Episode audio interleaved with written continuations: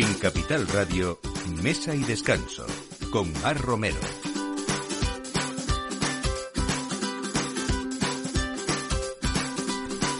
Buenos días, domingo 26 de febrero y aquí estamos como cada domingo antes de que empiecen ustedes el aperitivo a disfrutar de este programa de mesa y descanso que les pone pues les abre todas esas posibilidades de lo que es gastronomía, de lo que son los grandes vinos y por supuesto de esa actualidad que embarca enmarca también muchísimas eh, facetas. Eh, desde el viernes, desde este viernes y todo este fin de semana ha llegado a Madrid en el espacio MIU en estación de Chamartín una cita pionera en el sector del café, el primer Coffee Fest que reúne las más punteras tendencias profesionales, marcas y sibaritas en torno al café. Eh, ¿Saben ustedes lo que da de sí el café? En España sabemos que cada uno le gusta de una manera, pero imagínense si lo incluimos en la coctelería. Pues a eso nos va a ayudar hoy Miguel Ángel Jiménez, que es un experto bartender madrileño que con apenas 34 años ya era director de bebidas del grupo Life en Madrid, en lugares como Ramsés, como Gallery, eh, y ha estado también detrás de las barras de los míticos como Costello, como Platea o la terraza de Roommate Oscar, entre otros. Bueno, eh, estamos en carnaval, hemos enterrado a la sardina este miércoles pasado, pero en muchas localidades españolas continuamos también de carnaval y a la vez siempre tenemos que hablar de carnaval y cuaresma, ¿por qué no, no? Todo esto en torno a una gastronomía que siempre es muy concreta en estas fechas con ciertos platos tradicionales y también con esa dulcería tradicional que como siempre en cada festividad nos trae Ana Guerrero de Hornos, ante, de Hornos San Onofre y de la Santiaguesa. Y hoy nos vamos casi de viaje de la mano de pues un gran bodeguero, quinta generación en La Guardia, que es Carlos San Pedro y su bodega Pujanza eh, hoy no nos vamos de viaje porque tenemos la suerte de tenerlo aquí en el estudio, así que nos va a dar de sí pues para ir degustando uno de sus grandes vinos que es ese Pujanza Valdepoleo, pero vamos a hablar de mucho más, de su historia, de sus reconocimientos y de cómo esos grandes vinos de La Rioja Alavesa internacionalmente tienen cada día más prestigio por lo bien hechos que están y sobre todo más reconocimiento también. Y para terminar, hablaremos hoy con Almudena Villegas, que es una arqueóloga culinaria y además una mm, eh, gran escritora e historiadora, también miembro de la Academia de Gastronomía y de la Academia de Gastronomía Cordobesa. Su último libro que acaba de presentar en estos días se llama La cocina hebrea, que es una historia estimulante sobre cómo la alimentación conecta con la cultura, con las creencias, con la religión también y con la tierra para dar forma a una manera de vivir y de comer. Todo esto a partir de ahora mismo en la realización Javier González y quien les habla, Mar Romero. Bienvenidos a Mesa y Descanso. En Capital Radio, Mesa y Descanso, con Mar Romero.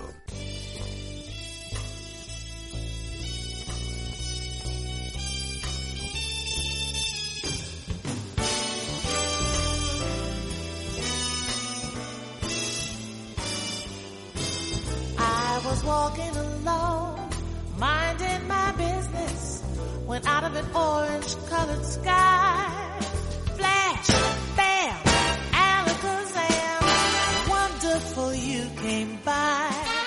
I was humming a tune, drinking in sunshine, when out of that orange colored view,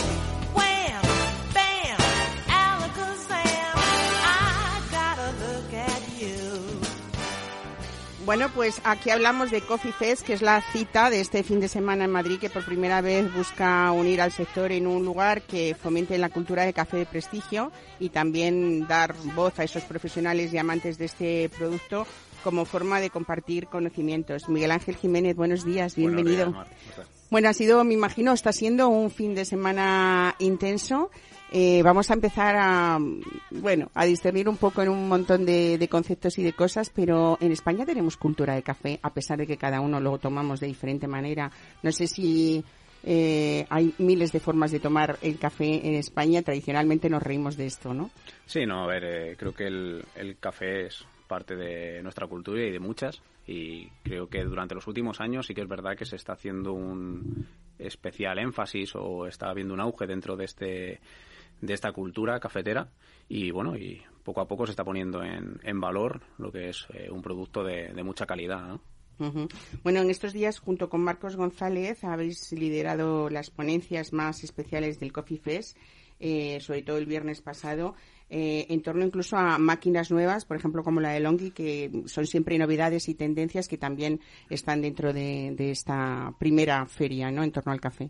Eso es, estuvimos eh, presentando en primicia la, la nueva máquina de, de esta marca italiana, de Longhi, eh, que su punto fuerte es que puede preparar eh, cold brew en tan solo 5 minutos, cuando antes eran tiempos de 12, 24 horas para una maceración correcta. Y la verdad que, que muy sorprendente, muy sorprendente su funcionamiento y, y por supuesto, su, su resultado. Marca Marcos González, no lo, lo hemos dicho, es un barista muy premiado y además embajador de esta, de esta marca, ¿no? Y ha sido, pues, una, junto a ti, una de las estrellas eh, destacadas de, de este festival. Se han visto muchísimas cosas, no solamente en cuestión de, de tecnología también, sino de cómo, bueno, pues hay un sector que sí que es verdad que cada vez están abriendo incluso muchísimas tiendas de lo que se llama café de especialidad, ¿no? Que antes ni, ni- ni contemplábamos esto, salvo alguna marca tradicional que ha habido pues en lugares como Madrid o como Galicia que todos conocemos y que tradicionalmente incluso eh, pues nos ponían el café o nos molían el café en ese momento para llevárnoslo a casa, ¿no? El resto ha sido como un mundo bastante pobre, no sé si en cuanto a comunicación o cuanto a exigencia en el consumo, ¿no? No solamente en las casas, en los particulares, sino también ha habido también en los últimos años una lucha tremenda con la hostelería para que realmente ese último café de una comida maravillosa no nos estropeara la comida, ¿no? Exacto, totalmente. Mira, esto, eh, lo que puedo hablar yo, ¿no? Es en nuestra especialidad, que es eh, el mundo de la coctelería y de, de las bebidas. Esto es un poco similar a lo que pasó con el mundo del cóctel, ¿no? El cóctel fue muy importante durante una etapa de, de nuestra cultura española, pero desapareció durante unas décadas y ahora está volviendo con, con mucha fuerza y sobre todo, yo creo que con más fuerza que nunca, ¿no? Mejor dicho. Y con el café creo que está pasando un poco lo mismo. Se está poniendo en valor eh, tanto el producto como las personas que hay detrás de- del producto y por un lado los profesionales que lo ejecutan, ¿no? Que cada vez tienen un conocimiento de, de- del propio café y de las técnicas de elaboración cada vez más extenso y, y luego, bueno, pues todo suma, ¿no? Eh, por ejemplo, desarrollos de diferentes eh, marcas eh, cafeteras para poder hacer llegar a casa este tipo de tecnología también suma, ¿no? Esto muchas veces los profesionales lo vemos como un ataque, ¿no? Cuando llega de una forma democratizada a los domicilios la posibilidad de poder elaborar sin la necesidad de un profesional, ¿no? Pero realmente no, yo creo que es algo que suma. Yo creo que es algo que suma. Eh, por cultura, nosotros nunca vamos a dejar de ir a los bares o a las cafeterías. Y creo que son experiencias diferentes y que pueden complementar y que, por supuesto, suma a la cultura, ¿no? De- del beber. Y sobre Luego- todo que cuando cuanto más experiencia tenga un consumidor, incluso en su casa, también va a ser más exigente a la hora de comprar o a la hora de consumir fuera, ¿no? Exacto, mira, nosotros eh, siempre hablamos ¿no? de este, eh, esta revolución que hubo dentro del mundo de la coctelería. Yo me acuerdo que se pusieron de moda todo el mundo del gin, de la ginebra, se empezaron ya con el tema de los cócteles y tal. Y, y al principio eh, sí que había mucho afán por descubrir por parte del cliente, pero ahora es al revés. Ahora estudias tú mucho porque te llegan clientes que saben mucho más que tú, ¿no? Es una apuesta, ¿no? Sí, sí, es, pues esto es un poco lo que no mismo. te dejen en blanco, ¿no? Exacto, No. pues esto, esto es igual. Bueno, eh, cuentas ahora, eh, Miguel Ángel, con tu propia consultora de bebidas, que es Live Unique Cocktails. Ujú. Eh, ahí diseñas experiencias líquidas de coctelería, sobre todo con productos naturales, ¿no? Sí, a ver, eh, nuestra empresa es una empresa que nace en medio de la pandemia. Bueno, en medio de la pandemia o gracias a una reflexión dentro de, de la pandemia, ¿no? Que este momento, este parón que nos obligó a hacer el maldito COVID y donde nos dimos cuenta, junto a mis eh, dos socios, Javier, Marta y yo, que lo que hacíamos, pues, no nos hacía felices y sobre todo no estábamos cómodos en el día a día con lo que hacíamos, ¿no? Entonces eh, decidimos poner el valor, pues, la filosofía con la que trabajamos todos los días, ¿no? Que es, eh, por un lado, el respeto al producto, el respeto a las personas eh, y el respeto a, la propia cultura de bar, ¿no? Entonces eh, montamos eh, Libe, que no nos gusta llamarlo empresa, nos gusta llamarlo más proyecto, que lo que intentamos es inspirar hacia un consumo más res- responsable y sostenible dentro de la industria del bar, ¿no? A través de tres servicios, por un lado consulting, eh, formación y experiencias privadas, ¿no? La idea es poder sumar desde otro ángulo, otra perspectiva, eh, al mundo del bar sin estar detrás de una barra, ¿no? Esto es similar a lo que pasó en la gastronomía.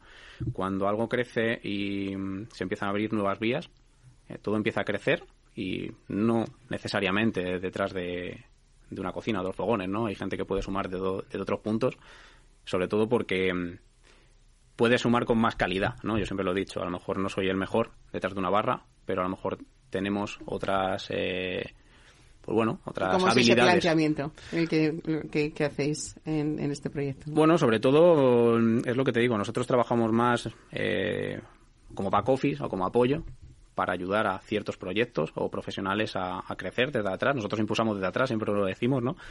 Eh, y la idea es, eh, pues bueno, pues hacer el 100% de lo que sabemos hacer bien, que es el desarrollo de bebidas, el desarrollo creativo, que es uh -huh. lo que nos gusta y se nos da bien por diferentes eh, motivos, eh, un poco también eh, inspiración o por eh, parte de nuestra educación. En este caso yo vengo de, de una educación desde pequeño con muchos estímulos artísticos, pintura, eh, arte, bueno, pues... Eso te iba, a, que, eh, te iba a decir, porque también hay que ser mucho muy creativo en esa costelería o en esa nueva costelería, uh -huh. Eh, por supuesto con ese conocimiento de los clásicos, ¿no? Que, que se, seguirán pidiendo muchísimas personas o muchos nostálgicos, pero es verdad que a veces sorprendéis incluso ahora pues con costelería no solamente de esas eh, zumos o naturales, pero por supuesto de verduras uh -huh. o, y luego esas mezclas, ¿no? El vino influye también, o sea, está dentro, ¿no? De esos ingredientes de la nueva costelería, afortunadamente. Y, y, también ahora, hablando de café, pues yo creo que el que se esté poniendo tan en valor esa cultura del café también está haciendo que sea un ingrediente bastante importante dentro de la coctelería, ¿no? Sí, sí, total. O sea, es algo que dentro Aporta de, matices, supongo, distintos, ¿no? Y dependiendo del origen, vas buscando una cosa u otra. Dependiendo de la técnica de elaboración, consigues un resultado u otro.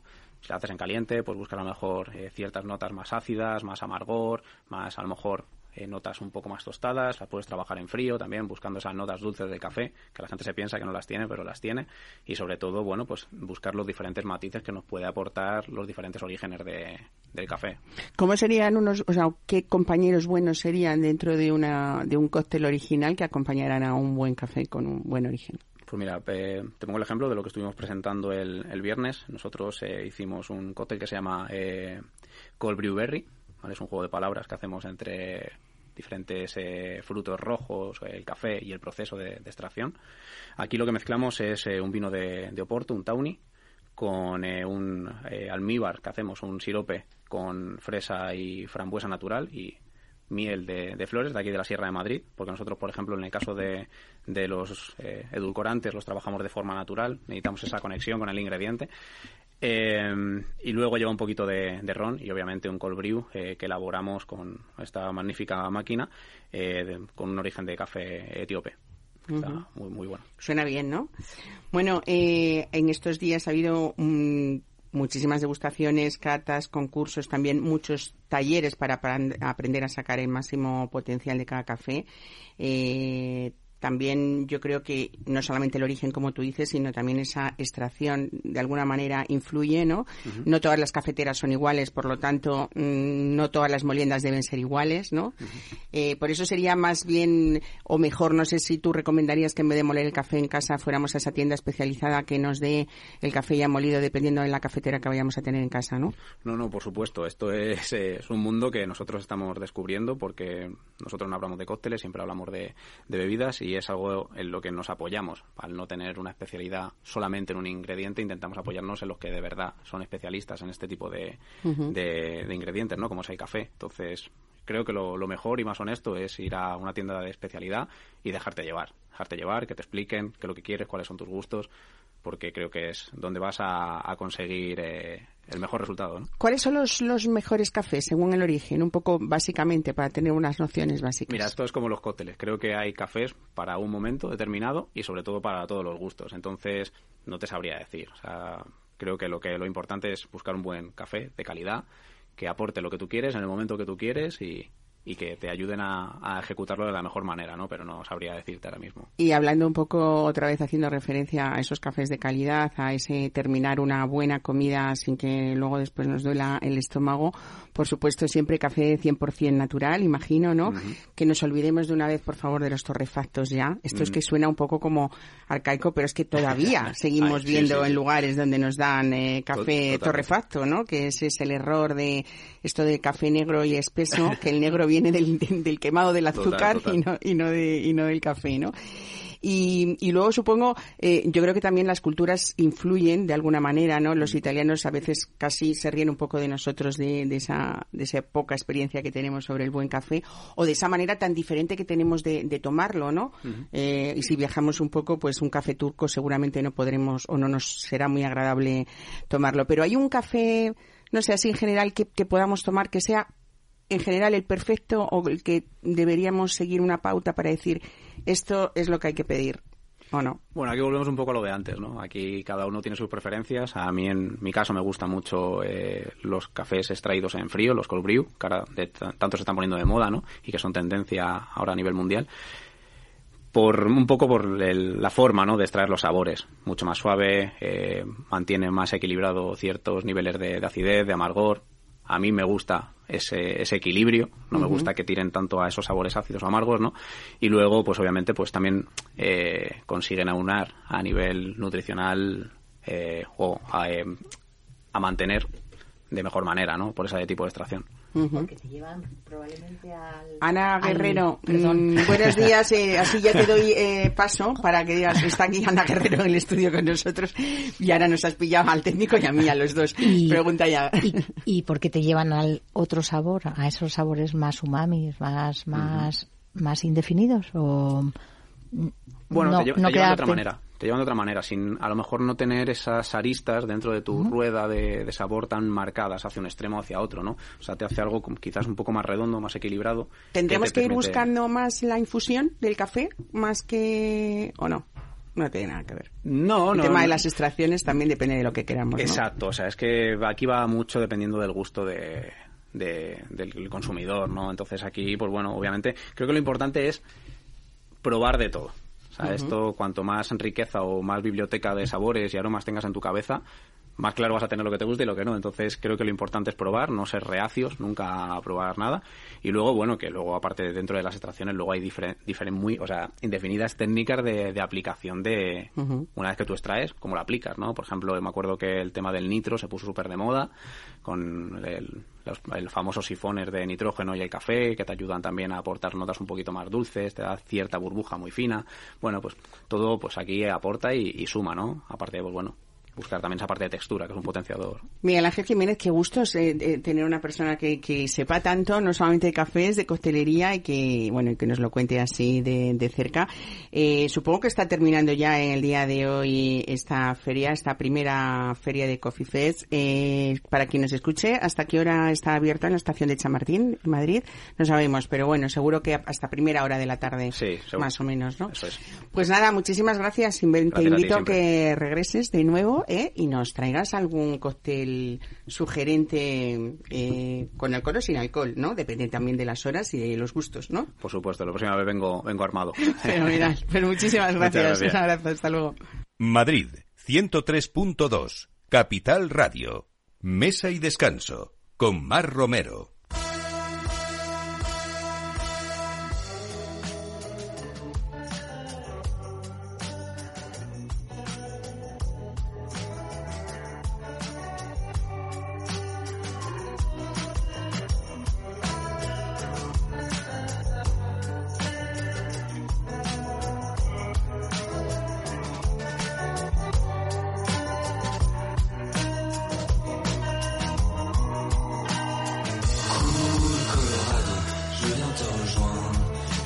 M'asseoir sur tes bancs et respirer le vent ici.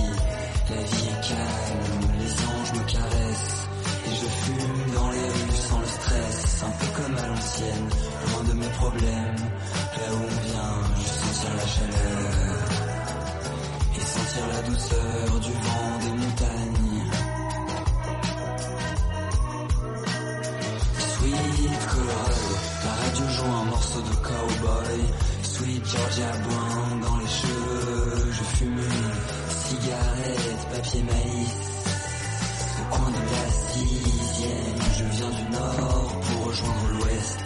Bueno, pues hablamos ahora con Carlos San Pedro, director de Bodegas y Viñedos Pujanza, quinta generación de una familia ligada al vino.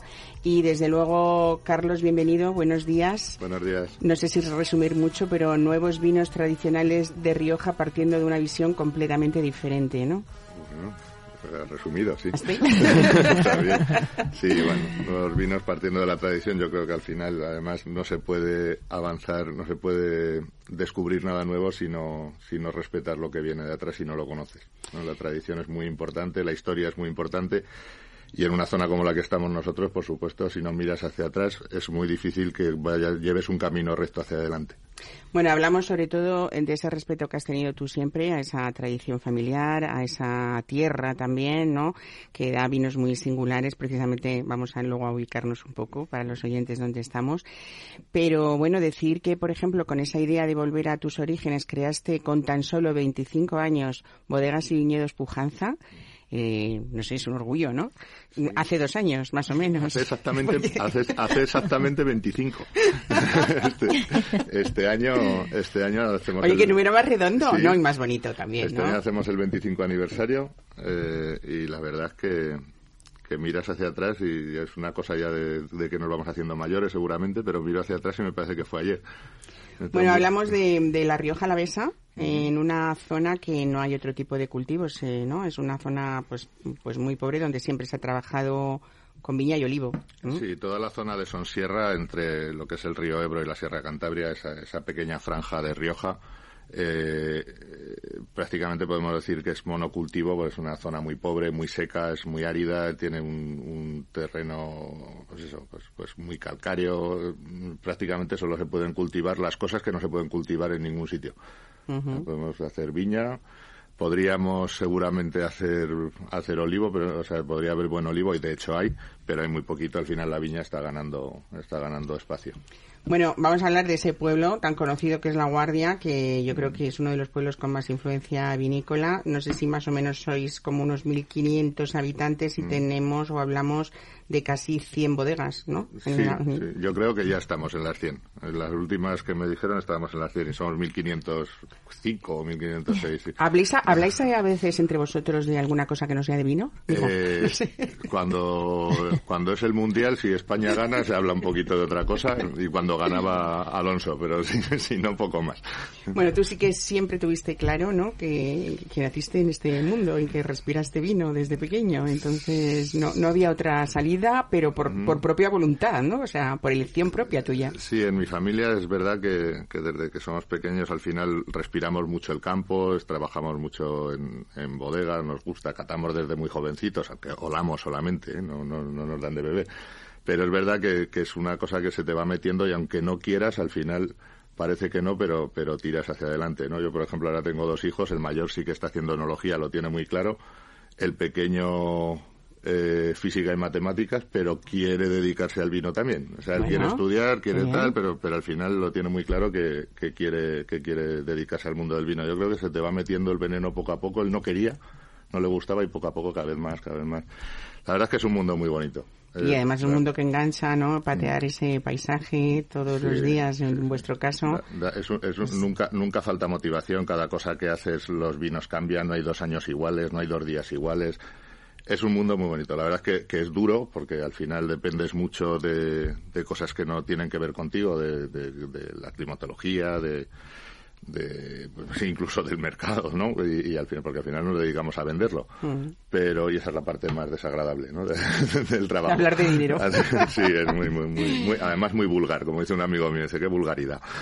Bueno, tuviste clarísimo que sí que tú querías, eh, con todas esas características particulares que tiene cada añada, como nos dices, mm, querías mm, volver a vinos más frescos, más sutiles, con buena estructura, pero que fueran muy elegantes, mm, equilibrados, amables. Todo esto es lo que tienen tus vinos, ¿no? A ver, a yo, aparte de dedicarme a esto, eh, yo soy un gran aficionado, ¿no? Y, y- y he probado muchos vinos de muchos sitios del mundo, he catado cosas impresionantes para catar, pero al final mm, yo me he dado cuenta de que al final el vino no es un no es un producto de, de cata, es un producto de disfrute. Nosotros vendemos placer y un vino tiene que ser placentero.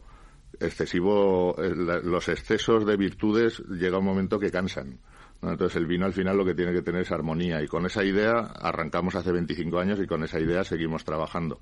¿no? Vinos que cuando se abre una botella de vino se disfrute de una botella de vino, no no probar, que nos pasa muchas veces que catamos algún vino y decimos, ah, qué maravilloso, y luego al final estás mirando y la copa sigue ahí, la copa sigue ahí, la copa sigue ahí, ¿no? Al final el vino tiene que fluir, se tiene que beber. No nos gusta emborracharnos, pero bueno, al final, al final la, la, alegría que da el, el, tener un producto ¿no? que, que anima a la conversación y que anima a la fiesta, pues también está bien.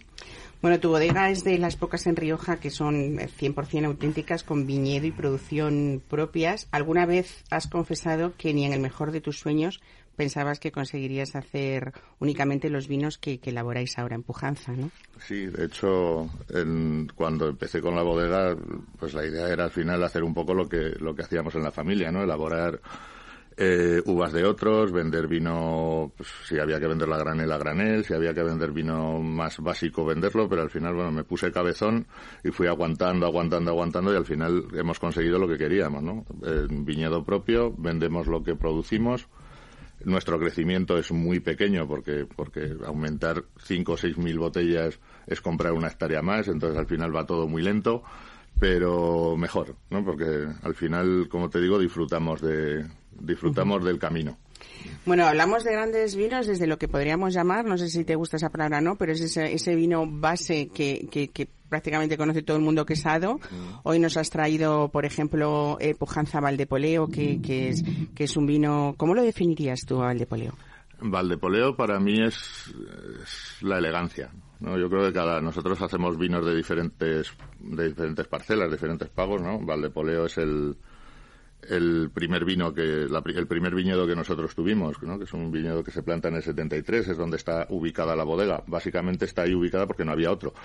un viñedo que era de mi padre y, me dio ese viñedo para empezar para empezar el proyecto entre mi padre y mis hermanos me lo, me lo regalaron desde aquí se lo agradezco ¿eh?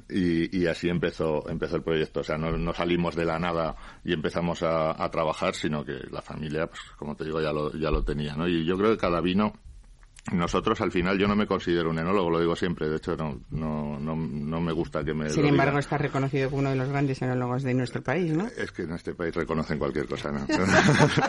no, yo, creo. Yo, yo no, no, no soy, en, serio, no. Hablo, yo hablo con, con compañeros que son, que son verdaderas máquinas de conocimientos, de tal. Yo, yo creo que me he quedado un poco estuve aprendiendo mucho tiempo y ya llegó un momento que al final me di cuenta que para mi proyecto eh, lo que tenía que hacer más que seguir evolucionando lo que tenía que, volverme es un intérprete, ¿no? Y al final es lo que queremos hacer, ¿no? Entonces, por eso nuestros vinos de parcela son todos tan diferentes. Mi mano está ahí, pero al final lo que hacemos es dejar que cada viña se exprese como, como se tiene que expresar, ¿no? Y Valdepoleo, como te digo, es, es la elegancia pura. Luego está la Paul, ¿no? Que es, que es, que es un vino mucho más sedoso, mucho más pausado, mucho más tranquilo. La Paul se llama así por es el nombre de la finca, ¿no? En realidad, tú tienes cuatro fincas bueno, tenemos, tenemos 30. 30 fincas. Sí, pero claro, ADO es una mezcla de, muchas parcelas, pero sí son cuatro importantes y luego hay muchas pequeñitas parcelas que al final es de donde, de donde hacemos, de donde hacemos ADO. Aquella zona es muy, es, es, es, una, es una zona muy quebrada, entonces al final hay muchas parcelas de 3.000, 5.000 metros, tampoco podemos hacer tantos vinos. Bueno, yo creo que, lo has dicho muy bien porque en realidad tú con todos tus vinos, eh, las únicas, las únicas eh, variedades que hablamos de tinto es tempranillo y hablando de blanco es viura, pero realmente has hecho que todos tus vinos de pujanza sean cada uno de ellos diferentes y expresen de manera diferente, partiendo de una misma zona y de una misma variedad, ¿no? Tanto en blanco como en tinto. Y prácticamente una misma crianza también, ¿no? Pero las elaboraciones cambian, las extracciones cambian. Antes con el café han estado hablando de, las extracciones en frío, extracciones en calor. Es que cada cosa que le haces a, una uva al final eh, se va a notar, ¿no? A la hora de elaborar, porque no se elabora ni en una hora ni en cinco, se elabora prácticamente en un mes. La uva está en contacto con el, con el ollejo muchos, muchos días, entonces al final la forma de trabajarla, ¿no? Cada, cada, cada parcela se, se trabaja de una forma diferente porque ya sabemos a dónde queremos ir con ella, ¿no? Después de muchos años trabajando, el Valdepoleo, el caso de Valdepoleo, como te digo, ya son 25 años los que llevo trabajando. ¿no? ¿Eh? Porque así suena mejor la entrevista, yo creo, además, Además, que, que, es lo que hay que hacer un domingo a estas horas, ¿no? Ana Guerrero, esto con unos eh, con unas flores de satén de carnaval, Pues es que ¿por qué estamos no, hablando no? de lo o con mismo. esos chocolates maravillosos que tú tienes, ¿no? Que hablábamos antes de cafés, pero Mira, eh, al final es compañía y al final es placer. Estamos hablando de gastronomía, estamos hablando de, de reunirnos, estamos hablando de la humanidad. eh, A mí hay uno de los vinos eh, mm, que me gusta mucho hablar de él siempre, porque es ese pujanza norte que no sé, en- corrígeme si me equivoco, es como si fuera el resumen de toda esa filosofía y el que aúna eh, un poco pues pues todas esas diferenciaciones que tiene particulares cada uno de, de tus vinos y así lo reconocen pues mira ya no me voy a ir mucho más atrás porque tu pujanza norte 2018 ha sido uno de, de los top eh, de 2022 por, por por Decanter no por la revista Decanter o sea o los 100 puntos Proensa también de 2000 en la en, en- en la añada de 2019 no 100 puntos de 100 eh, Está bien. Está muy bien, ¿no? es como hablar de la perfección en el tinto, ¿no? De, de- de- de la guardia. Bueno, hablar de la, de la perfección en un vino, como decimos, que lo suelo decir yo muchas veces, lo, lo hablo, de hecho con Andrés lo estuvimos hablando un día y, y los dos coincidimos de que no existe la perfección, seguramente no existe, pero, pero el máximo placer sí. ¿no? Entonces, la emoción sí. ¿Y cómo se mide la emoción? Pues, pues, es lo que, lo que Andrés me decía, ¿no? Es decir, cuando, cuando tú pruebas un vino que te eriza eh, la piel, Que te emociona, dice, ¿no? no, al final- puede- dice, no puedes poner menos que un 100. Claro. ¿Cuántos vinos pasa eso? Pues pasa pues en muy pocos, pues en tres al año, cuatro al año, es lo que le ocurre a un crítico como él. La verdad es que es un vino, es, es, es especial, es un viñedo además que tuvimos una conexión prácticamente inmediata. Es el viñedo más joven que tenemos en la bodega, es curioso, ¿no? porque parece que todo va unido a viña vieja, grandes vinos, viña joven, vinos más sencillos. Creo que las viñas viejas son viejas y las viñas buenas son las buenas, ¿no? Y Norte es una viña súper especial. Desde que tenía ocho años llevamos haciendo el vino allí, ahora ya tiene veintitantos, ya no es tan joven. Pero, pero es un viñedo que, que lo da todo, ¿no? Antes Valdepoleo hemos dicho la elegancia, ¿no? La Paul es la serenidad. Y yo creo que Norte es la alegría. Tengo un amigo en Granada, Eloy, que siempre dice lo mismo. Es que hay vinos que necesitan el momento y vinos que lo crean. Norte lo crea. Es un vino que según abres la botella, lo hueles, en cuanto lo metes en la nariz, ya pum, parece que todo, que todo ocurre, ¿no? Que todo pasa. Podría ser de estos vinos que, que se llaman el valor seguro cuando vas a un sitio y que tienes como la certeza de que, de que no te vas a equivocar, de que va a gustar a quien se lo lleves. Mm, Bueno, los gustos, Con lo que estamos los- contando, sí, ¿no? Los gustos son, son, son, cada, son muy personales, ¿no? Pero sí, yo creo que es un vino que, que puedo conjugar un poco todo, ¿no? La, la- Es un vino fino, no es un vino agresivo, es un vino elegante, es un vino longevo. A mí me parece, siempre digo que Norte es una maravilla cuando sale cuando sale al mercado, ¿no? Añadas relativamente jóvenes, como una 18, una 19, que es lo que se está vendiendo ahora. Y, pero que cuando expresa todo su potencial es a partir de los 10 años. Pero claro, ese vino viejo también te tiene que gustar.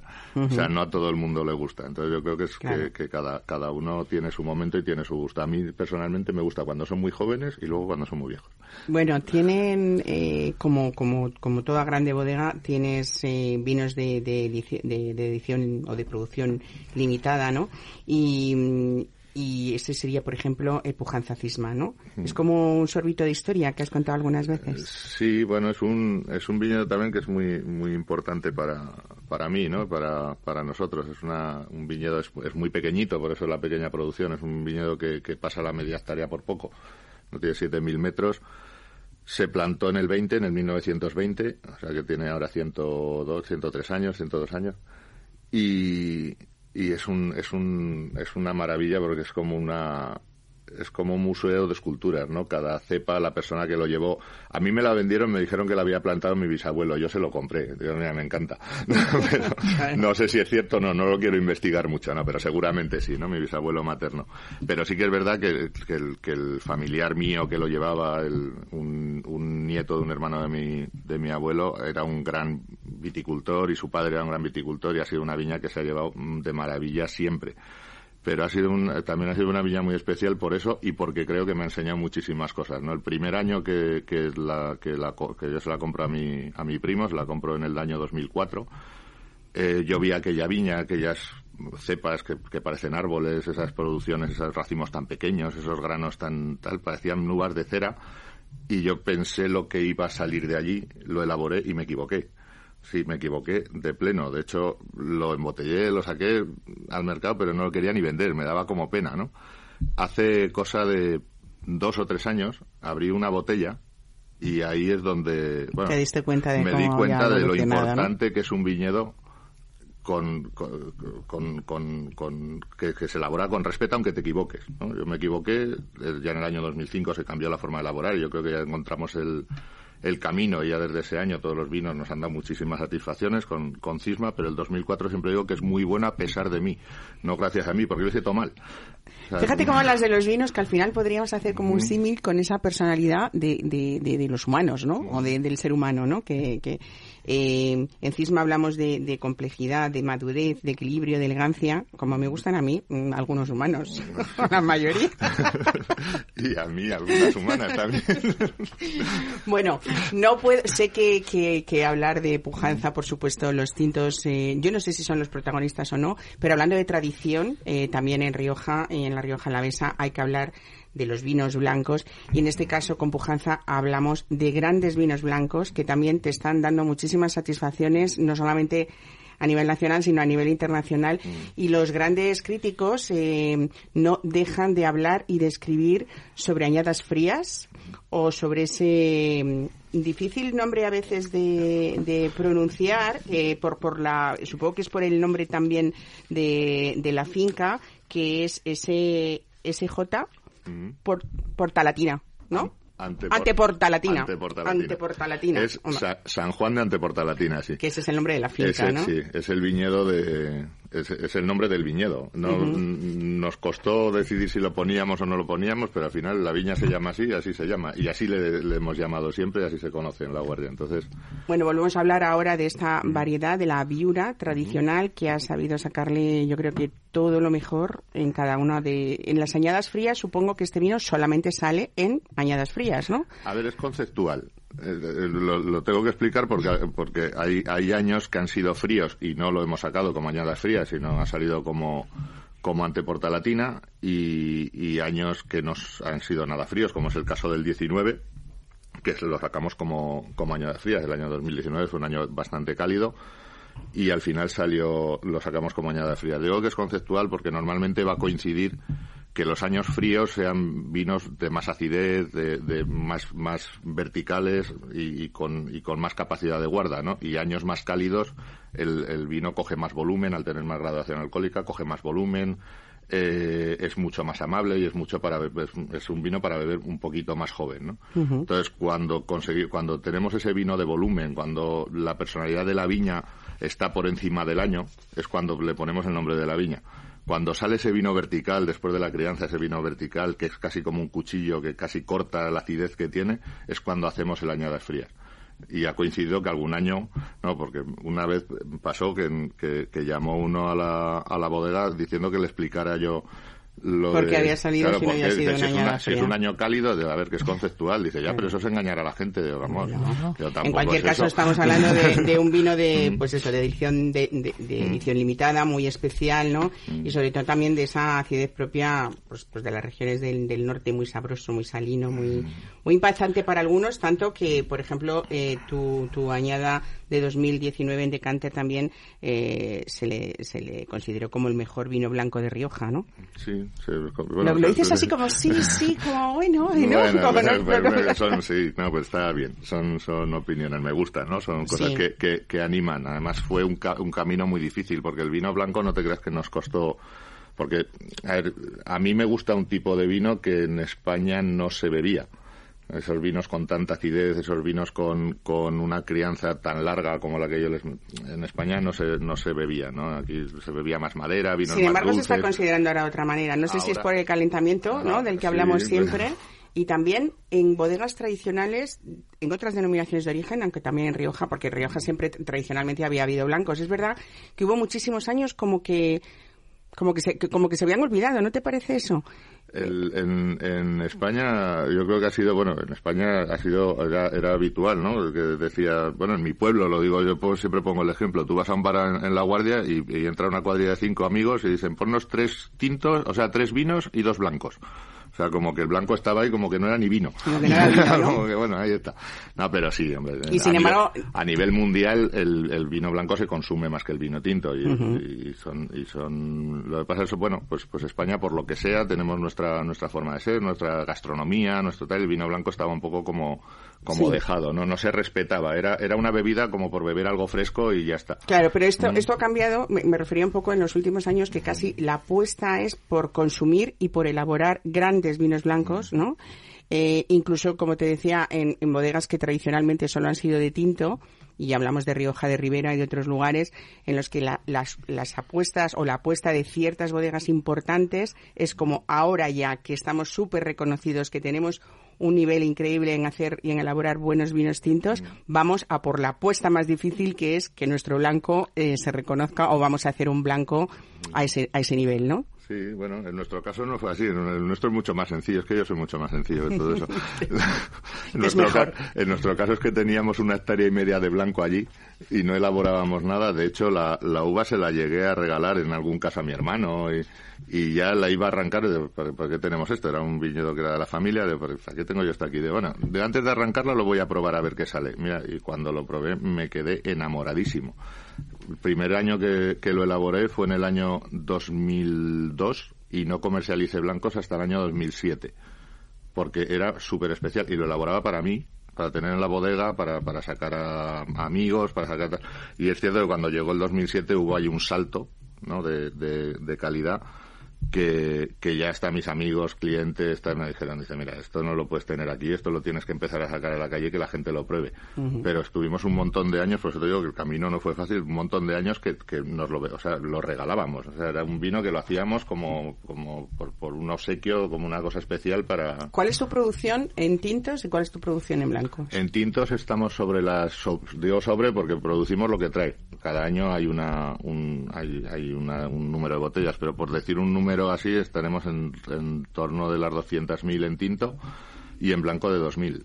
O sea, es un 1% de lo que de lo que elaboramos. Bueno, sacar algo Mm. tan especial, ¿no? Eh, es, es un mérito, igual que es un mérito que en cada añada, eh, que es diferente y sobre todo en esas añadas difíciles, se pasa a haber hecho vinos tan tan tan especiales. Preguntar a un padre qué hijo es el mejor de todos es un poco ridículo. Y quizá eso pase si te preguntan, que te lo habrán preguntado alguna vez, con qué vinos te quedarías si tuvieras que elegir ese vino del que tú te sientes orgulloso por tus circunstancias personales, por el tema de la elaboración, por, por ese cariño al arraigo familiar, no sé. eh, a lo mejor todos son un conjunto de cosas distintas, ¿no?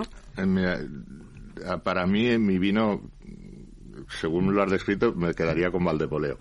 No, Valdepoleo. Oye, que- encima el que nos has traído, ¿no? Que ya- Es- ya, sí. ahí ya te agradecemos todo, claro. Es donde, es donde empieza todo, es, es, yo creo que es el vino que más muestra lo que es eh, el- la personalidad de esta bodega, ¿no? Porque luego, como te digo, cada viña es de una forma, ¿no? Pero la honestidad que tiene este vino, los matices aromáticos que tiene, el encanto que tiene, los, las cosas de gran vino que tiene, pues, pues ha sido un trabajo muy duro hasta conseguir hacerlo, porque es un vino más grande y hemos trabajado mucho con él si mañana me entran mis hijos en la bodega, me dan una patada y me dicen solo vas a hacer un vino Aria Norte.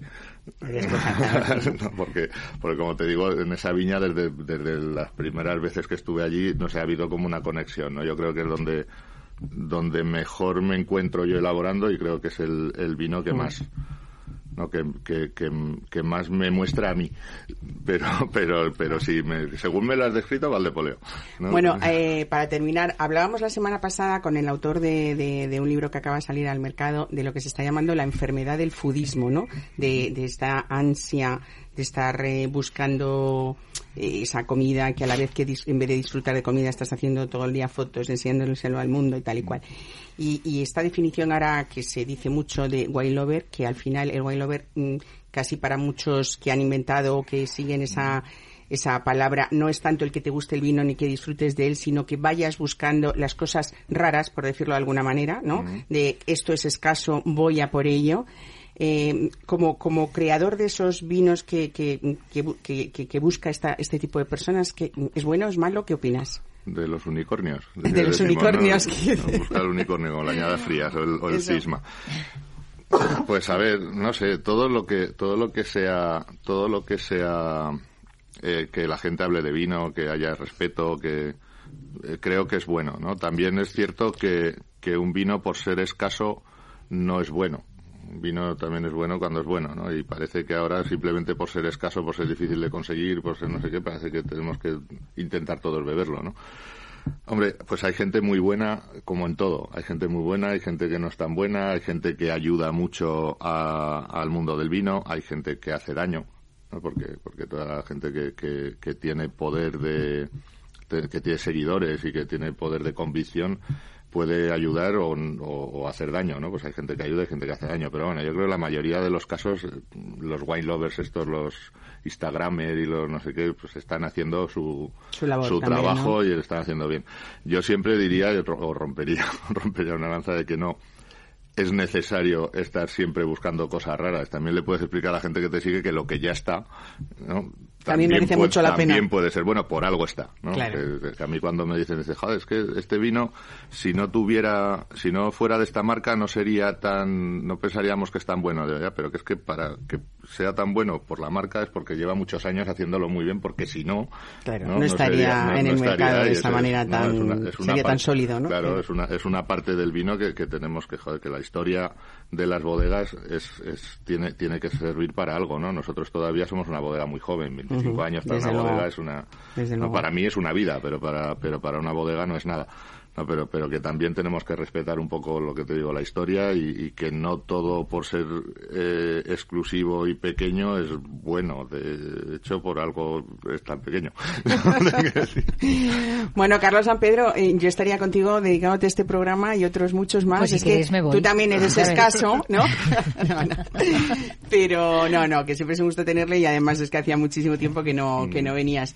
Eh, lo primero, felicidades por esos 25 años, felicidades por los otros 25, que mm, tanto como el viñedo te conservas fenomenal y sobre todo mm, felicidades por esa labor estupenda que, bueno, al final siempre hablamos de esos vinos que dan prestigio a nuestro país dentro y fuera, ¿no?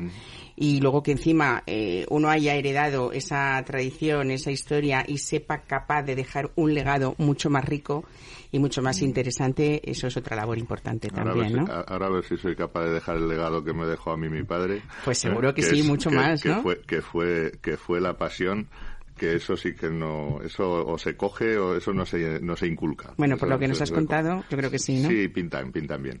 Muy bien, pues muchísimas gracias. Oye, vamos a brindar con este Valtepoleo por quienes nos escuchan y porque, bueno, porque nos enseñen también todos a, disfrutar este momento de- del mediodía del domingo.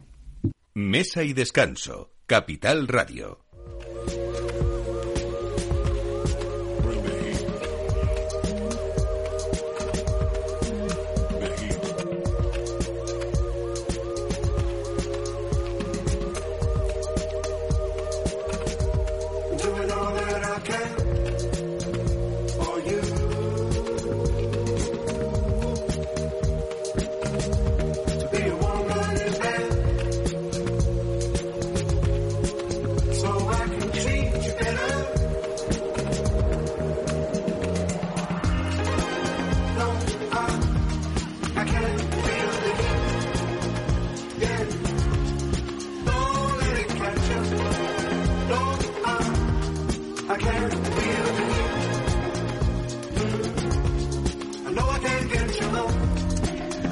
Pues estamos en fechas eh, con algunos de los dulces más tradicionales que se ponen en nuestra mesa también y hablamos de Hornos San Onofre y de la Santiaguesa que desde sus inicios pues han apostado por este tipo de elaboraciones clásicas y que nos aportan siempre un pequeño matiz diferencial que les ha convertido en un reclamo con, con el paso de los años.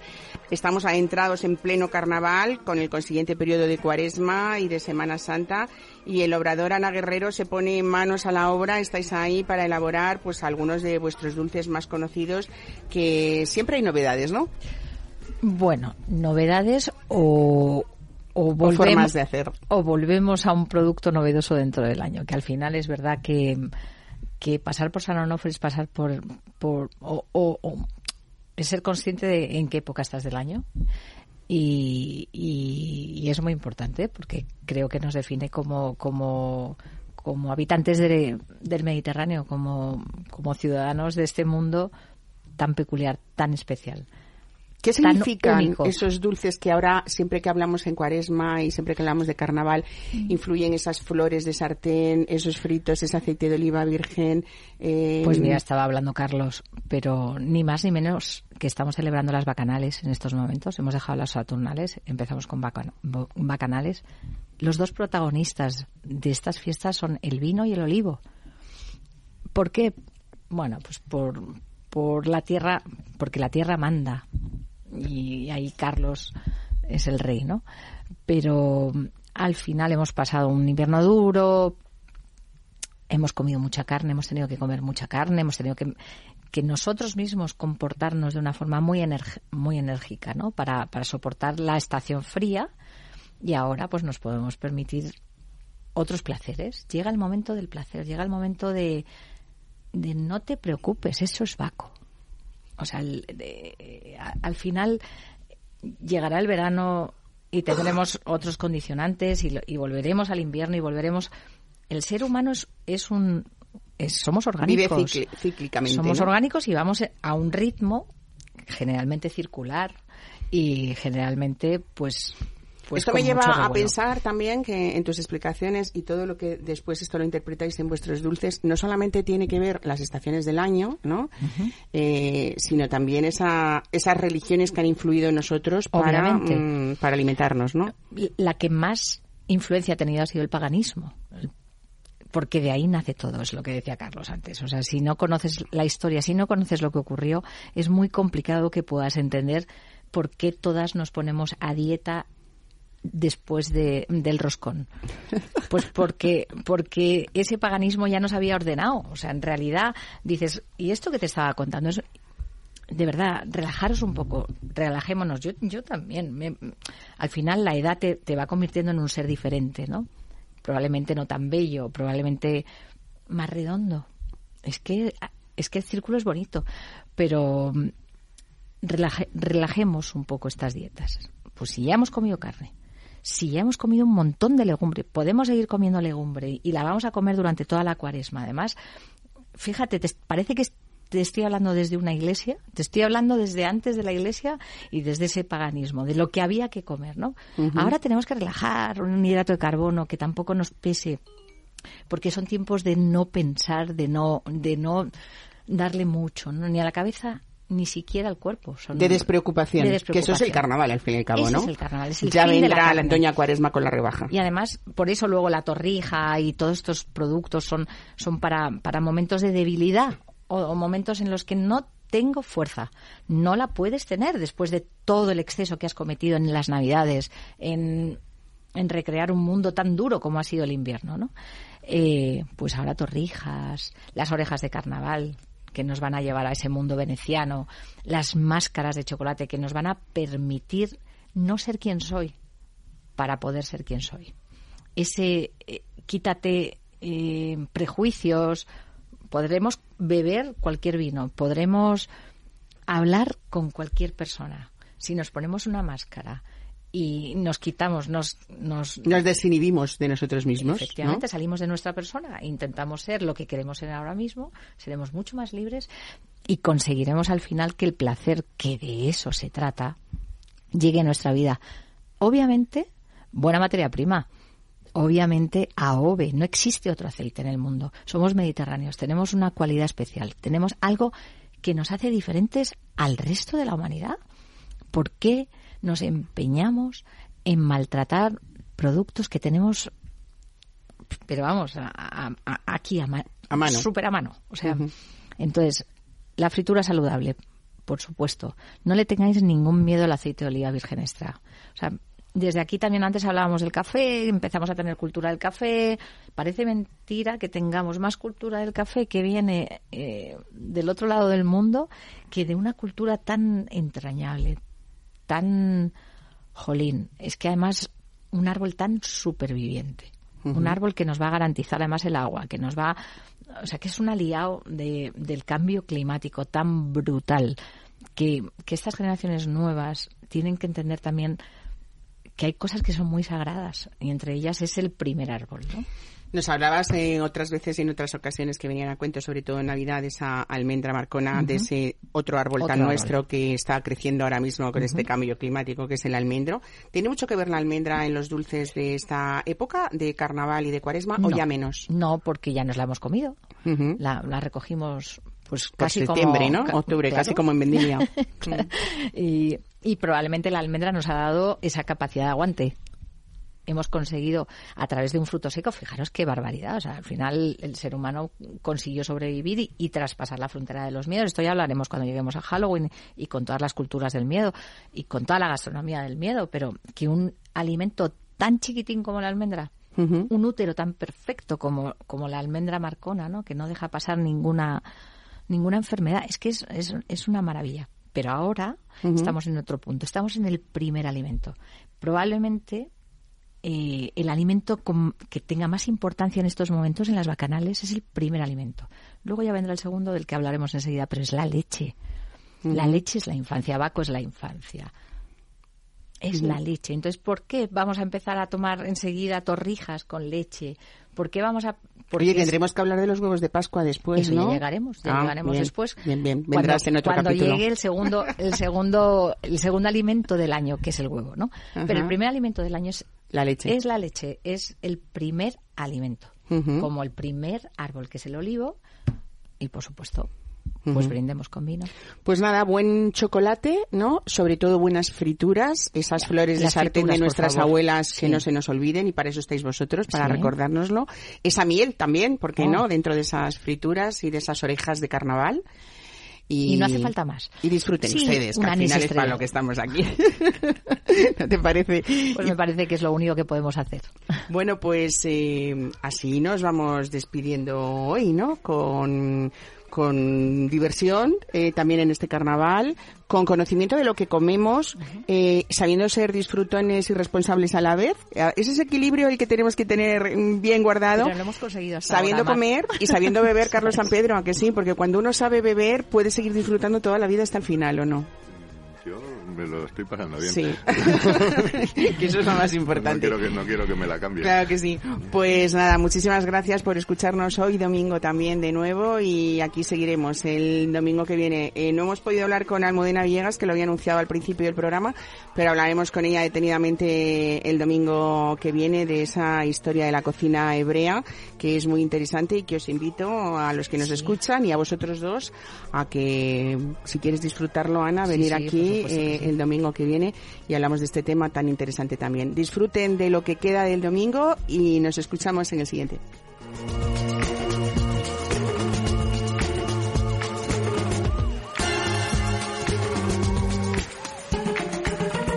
En Capital Radio, Mesa y Descanso, con Mar Romero.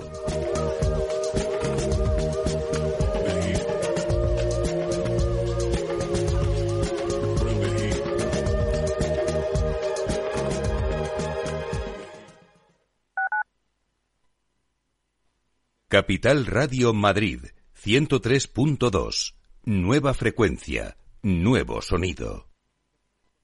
Restaurante Ferreiro, todo el sabor de la cocina asturiana con los mejores pescados de pincho de nuestros mares y nuestras carnes del Principado. Recetas sabrosas y actualizadas junto a los platos más emblemáticos de la alta cocina asturiana. La fabada, premio la mejor de Madrid 2017 y las verdinas con bogavante y almejas. Pruebe nuestro famoso arroz con leche y nuestros menús diferentes en cada temporada. Calle Comandante Zorita 32, teléfono 91 553 93 42. Una recomendación del programa gastronómico Mesa y Descanso.